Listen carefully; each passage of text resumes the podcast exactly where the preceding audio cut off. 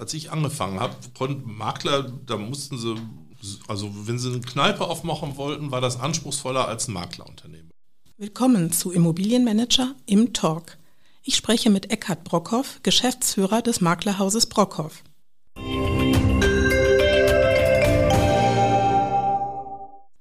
Der Podcast Im Talk bietet die Gelegenheit, mit Experten und Dienstleistern aus und für die Branche kurz und knackig ins Gespräch zu kommen. Mein Name ist Bianca Diel, Redakteurin bei Immobilienmanager. Mit Eckhard Brockhoff rede ich heute über die aktuelle Situation von Maklern und ihre Zukunft, Generationsunterschiede, das Immobilienmanager-Makler-Ranking sowie Hobbys und den nahenden Unruhestand. Damit steigen wir auch gleich ein. Herr Brockhoff, Sie haben vor einiger Zeit Ihren Anteil an Ihrem Maklerhaus an Soravia verkauft. Aktuell sind Sie noch Geschäftsführer, zusammen mit Herrn Rottmann, Frau Winterroth und Herrn Altenbeck. Wie bereit sind Sie denn inzwischen, den Staffelstab komplett zu übergeben? Da gibt es einen klaren Fahrplan. Also zunächst werde ich noch äh, bis zu meinem 70. Lebensjahr, also noch, noch vier Jahre, weiter in der Geschäftsführung bleiben. Danach werde ich unwiderruflich aus der Geschäftsführung aussteigen und werde dann irgendwie im Beratergremium, Beirat oder wie auch immer sicherlich noch die Aktivitäten unterstützen.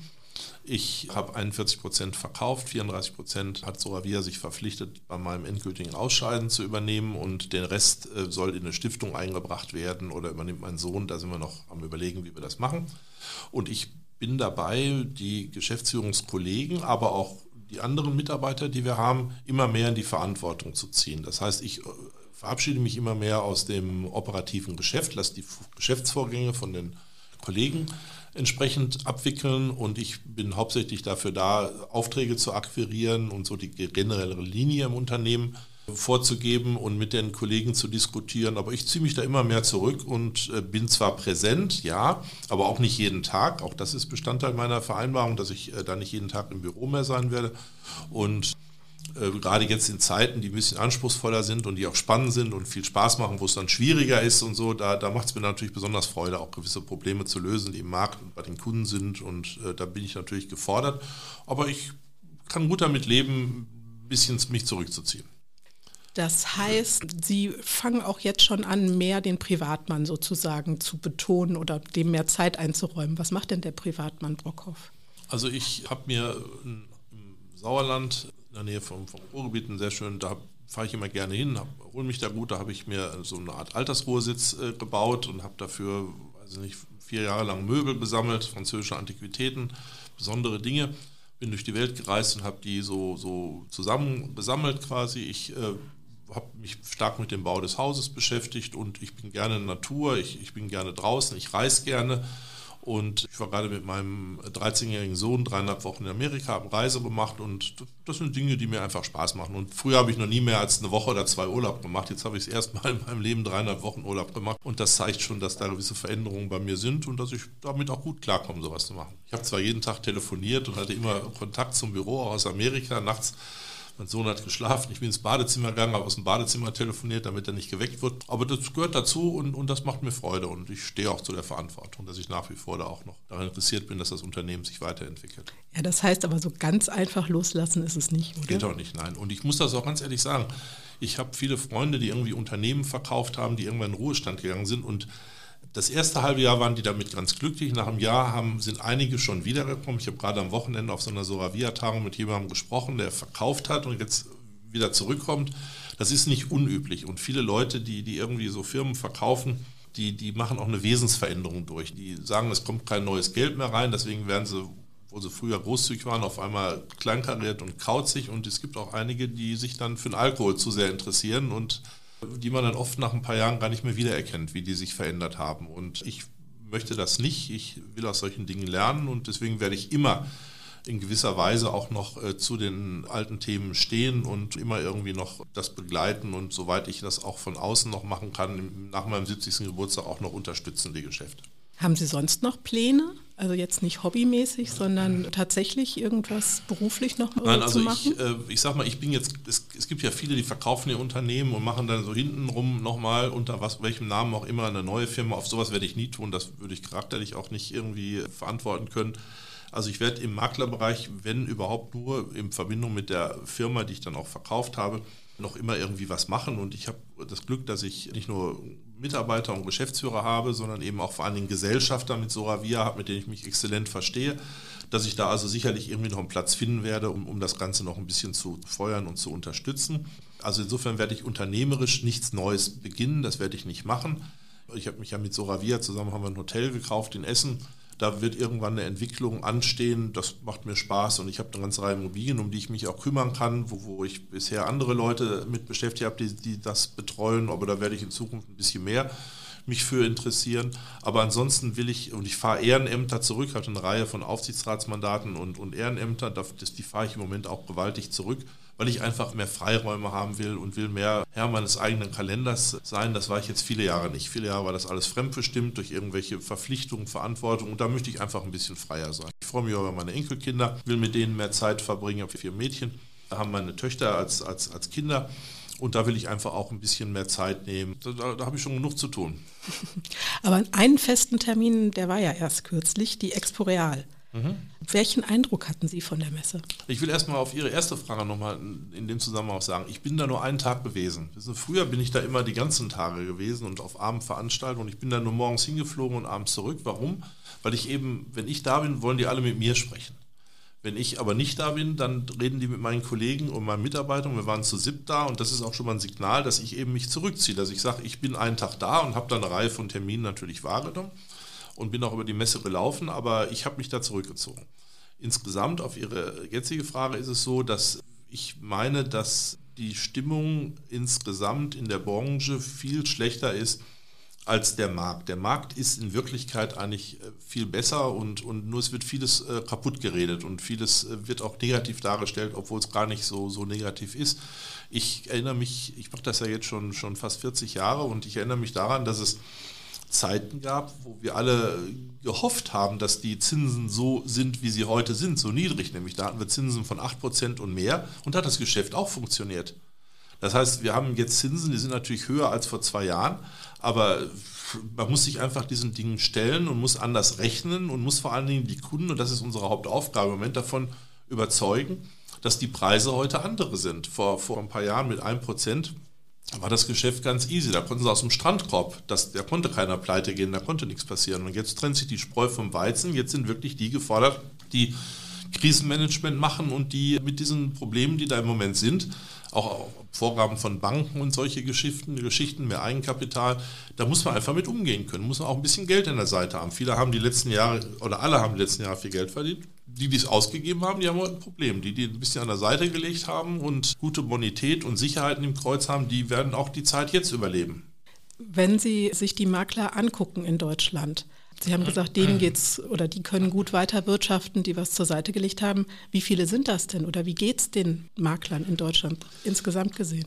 Es ist ja so, es geht ja auch um die Kultur der Makler. Es gibt ja relativ große international agierende Kollegen von uns, deren, mit deren Kultur ich mich aber nicht identifiziere. Das heißt, die, die stellen in Zeiten, wo ein Markt anfängt sich zu entwickeln und zu boomen, Leute ein. Und wenn der Markt zusammenbricht, schmeißen sie raus. So, und das ist eine Sache, die gibt es bei uns nicht. Und die gibt es auch bei so Familienunternehmen und, und kleineren Firmen, gibt es das nicht sondern da muss man auch in solchen Zeiten zusammenhalten und das und, und da entsprechend durchgehen. Und die Unternehmen, die schon seit vielen Jahren bestehen, uns gibt es ja auch jetzt 35 oder 37 Jahre, das heißt, wir äh, haben Höhen und Tiefen erlebt, aber haben alles irgendwie vernünftig immer überwunden und haben übrigens immer Gewinn gemacht. Das heißt, wir waren auch in schlechten Zeiten, haben nicht so viel verdient wie in den letzten drei Jahren, aber wir wir sind auch in solchen Zeiten klargekommen. Wir werden auch in diesem Jahr wahrscheinlich nicht die, Zeiten der, die Zahlen des Vorjahres erreichen, weil einfach der Markt ein anderer ist. Aber wir werden auch in diesem Jahr mit einem vernünftigen Gewinn abschließen und werden unser Geschäft ordentlich machen. Und das spiegelt sich dann auch natürlich in dem Umgang mit den Mitarbeitern wieder. Das heißt, die kriegen ihr Gehalt. Wir haben da nichts verändert an den ganzen Dingen. Wie viele von den Maklern in Deutschland sehen Sie in einer ähnlichen Lage wie Sie und wie viele sind wirklich am Schwimmen?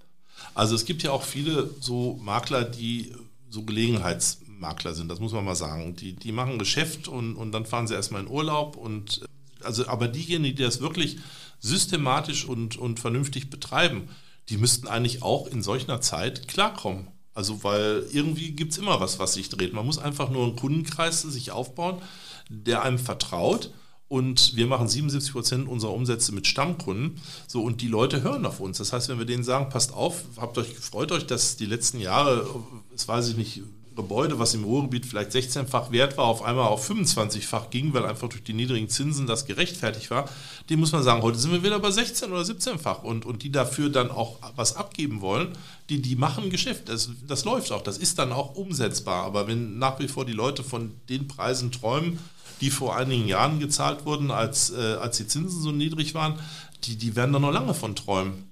Und die werden die Preise nicht erzielen. Das heißt, es hat sich wirklich was verändert im, im Markt durch eben diese andere Zinssituation. Aber das, das gab es immer solche Geschichten, solche Phasen. Das ist nichts Besonderes. Das wird im Moment einfach nur künstlich hochgespielt.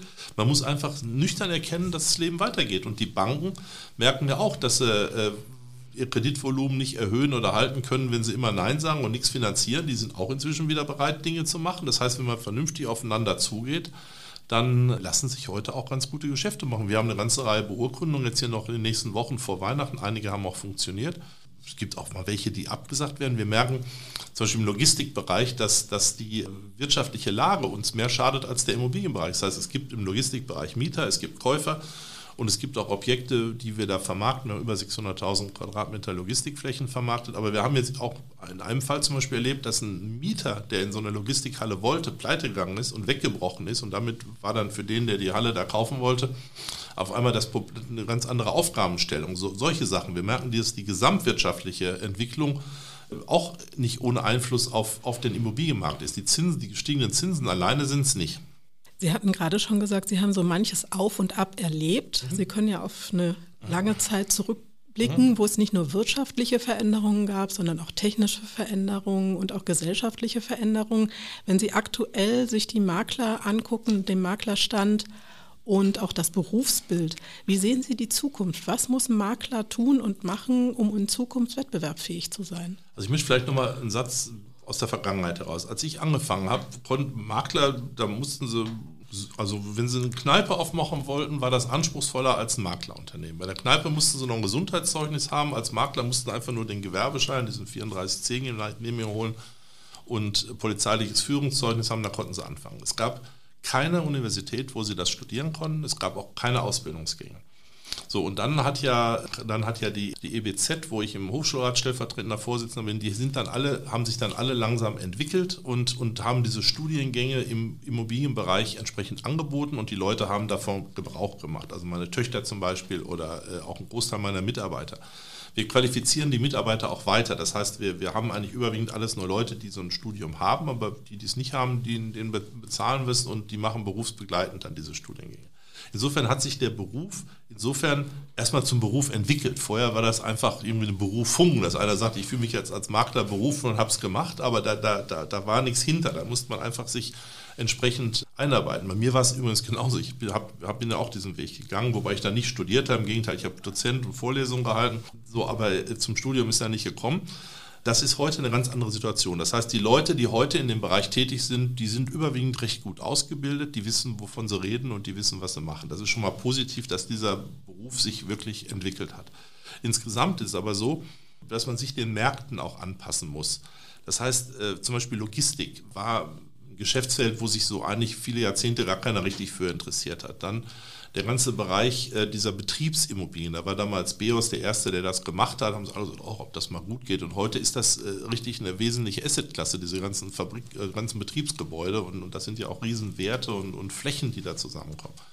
Oder auch Einzelhandel zum Beispiel ist ja ein Thema. Wir haben früher nur Einzelhandel gemacht, als wir angefangen haben, die ersten Jahre und waren da auch recht erfolgreich, waren da immer unter den ersten drei im Einzelhandel. Und äh, dann kamen ja die Einkaufszentren, dann kam jetzt Internet und so. Der Einzelhandel hat stark gelitten, aber ich freue mich darüber, dass er wieder kommt. Das heißt, im Moment machen wir im Einzelhandel ganz gute Zahlen. Wir suchen Leute, wir wollen uns verstärken und sind eigentlich ganz zufrieden, wie, wie sich so der Einzelhandel wieder entwickelt. Und man muss sich immer den Dingen anpassen. Man kann im Immobilienbereich nicht sagen, das haben wir immer so gemacht, das machen wir immer so weiter, sondern man muss sich einfach den geänderten Anforderungen und auch Anfragen des Marktes entsprechend stellen. Das ist ein ganz wichtiger Punkt. Und muss ständig, wir haben zum Beispiel Logistik, haben wir vor 15 Jahren noch gar nicht gemacht. Heute sind wir da relativ erfolgreich.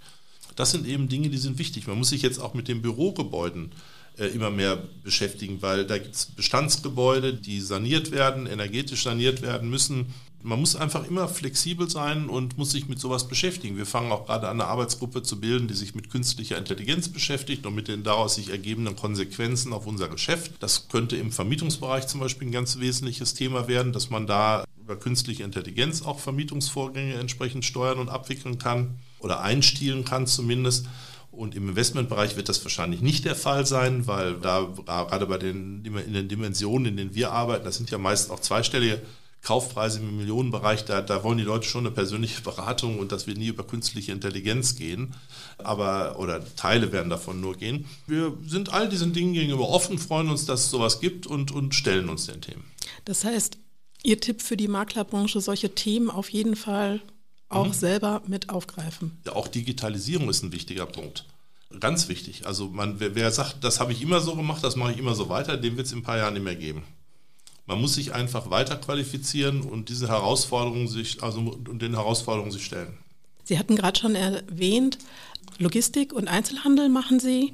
Angesiedelt sind Sie in Essen und ich glaube, Logistik und Einzelhandel machen Sie aber deutschlandweit. Ja, ja, ist richtig. Investment auch. Also ich sage mal, das, man muss das vielleicht ein bisschen erklären. Das reine Bürovermietungsgeschäft, das können Sie nur am Kirchturm oben herum machen. Ich hatte ja auch mal Büros in Frankfurt und Berlin, die habe ich damals verkauft weil wir eben gesagt haben, dass Frankfurt haben wir Geld verdient, in Berlin haben wir Geld verloren, habe ich eben gesagt, was soll der Quatsch, dann konzentrieren wir uns nur auf Essen und, und machen nur Essen. So, deswegen sind wir im Bürovermietungsbereich nur im Ruhrgebiet tätig. Nicht in Düsseldorf, sondern im Ruhrgebiet von Duisburg bis Dortmund sind wir da tätig und auch recht erfolgreich.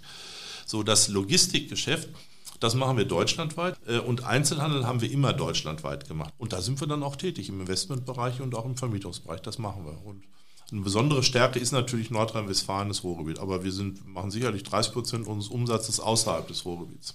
Wie kommt es, dass ich letztens eine Pressemitteilung über eine Vermietung in Polen von Ihnen hatte? Das ist ein großer Energiekonzern, für den wir ziemlich viel abwickeln und arbeiten. Und die hatten uns einfach darauf angesprochen, dass sie in Polen eine Fläche suchen. Und dann haben wir denen auch geholfen, in Polen in Verbindung mit einem Kooperationspartner diese Fläche zu beschaffen. Das war eine einmalige Geschichte. Würden wir auch nochmal machen, wenn es wenn, wenn wir gefordert sind. Aber keine Sorge, wir werden jetzt keine Niederlassung in Polen eröffnen. Obwohl das sicherlich ein spannender Markt ist und so. War auch ganz interessant, was wir da an Erfahrung gemacht haben und so. Das lag einfach daran, dass der Kunde uns gebeten hatte, da zu helfen. Gibt es irgendein Segment, von dem Sie im Moment sagen, ah, das läuft aber wirklich nicht? Also ich sag mal, das kann man eigentlich nicht sagen. Das kommt immer auf, also auf jeden Topf passt ein Deckel. Ich würde jetzt als Makler nicht sagen, das geht nicht, das, das können wir nicht machen. Es sei denn, der Preis ist unrealistisch. Das ist, ein, das ist ein Problem des Preises. Das heißt, wenn die Preisvorstellung des Eigentümers nicht marktfähig ist, dann raten wir dem auch, oder, oder ziehen wir uns auch zurück, dann machen wir den Auftrag nicht an.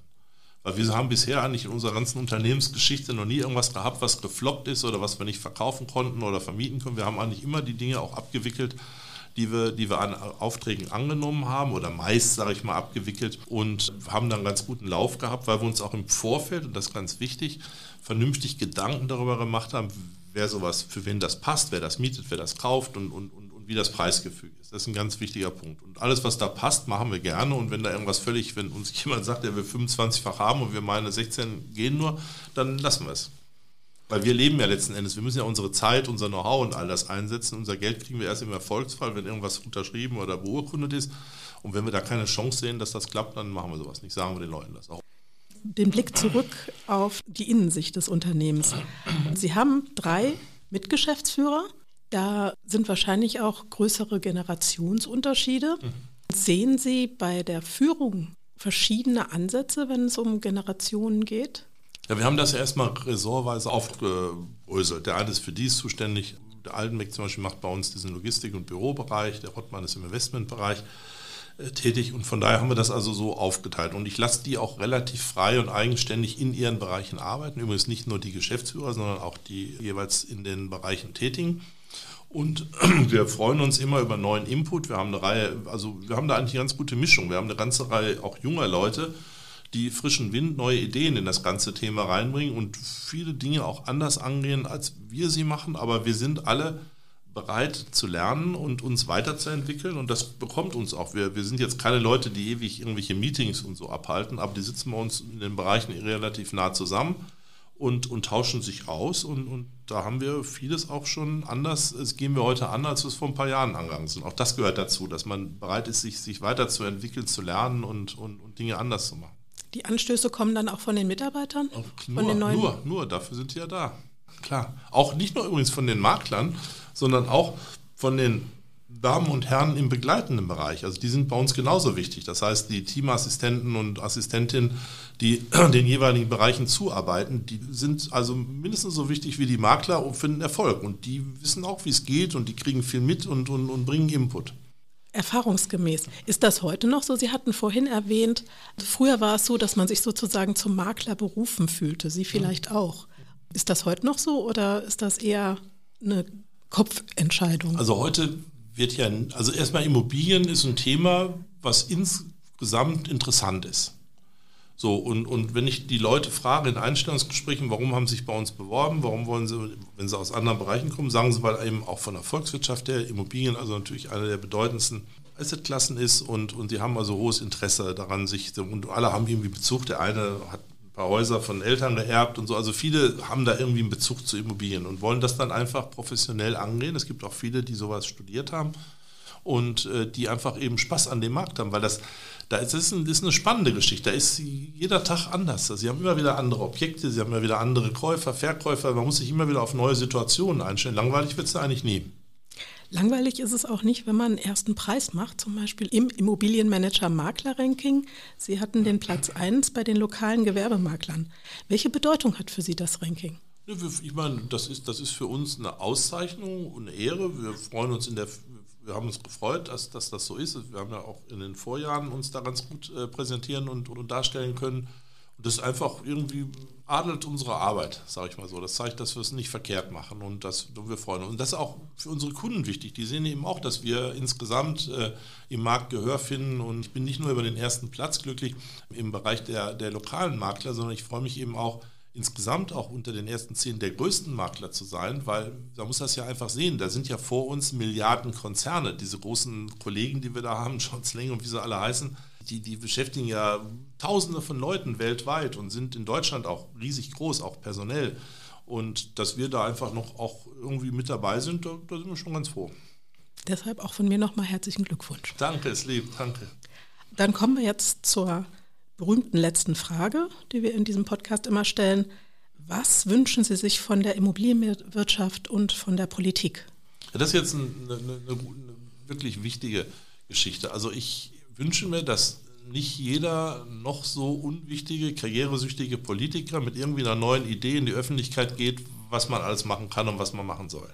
Ich wünsche mir auch von den Journalisten, das, bitte lassen mich das auch sagen, dass die auch nicht über alles schreiben, weil das Ganze führt zu einer schierweg Verzweiflung im Markt. Niemand weiß, was kommt, was gemacht werden muss und sowas. Zum Beispiel gehen Sie auf das Thema dieser, dieser energetischen Sanierung. Es gibt nach wie vor noch keine klaren Festlegungen von der Bundesregierung, von, auch von der EU, was gemacht werden muss. Es gibt zig Vorstellungen, aber man kann die Rechnung nicht ohne Wert machen. Es fehlen die, die, die Wärmepumpen, es fehlen die Leute, die die Wärmepumpen montieren, es fehlen Energieberater, äh, es fehlt an so vielen, verstehen Sie, was, was, was alles so nicht funktioniert. Und es fehlt auch am Geld bei einigen, um diese ganzen Dinge umzusetzen. So, und, und, und wie soll das alles kommen? In meinen Augen ist das alles unausgegoren und ist so nicht umzusetzen, wie es im Moment gewünscht ist und sowas. Und viele Häuser sind auch gar nicht in so einen, in so einen Zustand zu bringen. Vieles von dem ist gar nicht so richtig durchdacht und man sollte da erst im stimmen Kämmerlein mit den Verbänden die die Immobilienwirtschaft vertreten und der Politik äh, vernünftige Konzepte entwickeln und dann sollte man rechnen und dann sollte man mit den Dingen in den Markt gehen. Also vieles von dem, was da ist, führt nur zu einer Panik, zu einer Verunruhigung und, und, und, und macht nur Unruhe und, und schadet dem Markt. Und wenn was Neues gebaut wird, kann man sagen, okay, die neuen Häuser müssen diesen Anforderungen entsprechen. Das ist kein Problem. Das ist auch beim Bürohaus. Das macht auch jeder. Und äh, da geht das. Aber auf Bestandsgebäude ist das ganz, ganz schwierig. Da muss jedes Objekt muss man für sich entsprechend analysieren, was da geht und was da nicht geht. Und das ist schwierig. Also das ist bisher sehr unglücklich gelaufen. Und die Politiker beschäftigen sich zu wenig mit, äh, das alles ist, was die machen, ist populistisch. Aber wirtschaftlich ist das nicht zu Ende bedacht. Und das sollte man ändern. Das ist doch ein schönes Schlusswort. Mhm. Dann ganz herzlichen Dank auch für den Besuch hier im Studio. Ja, vielen lieben Dank. Vielen Dank, Eckhard Brockhoff, für dieses Gespräch, in dem Sie von Ihren Hobbys und Plänen berichtet haben. Außerdem haben wir über die aktuelle Situation der Makler, ihre Zukunft, Generationsunterschiede und das Immobilienmanager-Makler-Ranking geredet. Mehr Infos zu Immobilienmanager, unsere aktuellen News, im Fokus Veranstaltungen und unserer Implus Mitgliedschaft gibt es unter www.immobilienmanager.de. Beim nächsten Im Fokus am 23. November dreht sich alles um das Thema Transformation Bestand. Im Plus-Mitglieder erhalten eine Vergünstigung für das Live-Event. Zum Im Plus-Angebot zählt auch unser Vordenker-Podcast, Immobilienmanager der Podcast. Einfach mal reinhören. Bis zum nächsten Mal bei Im Talk.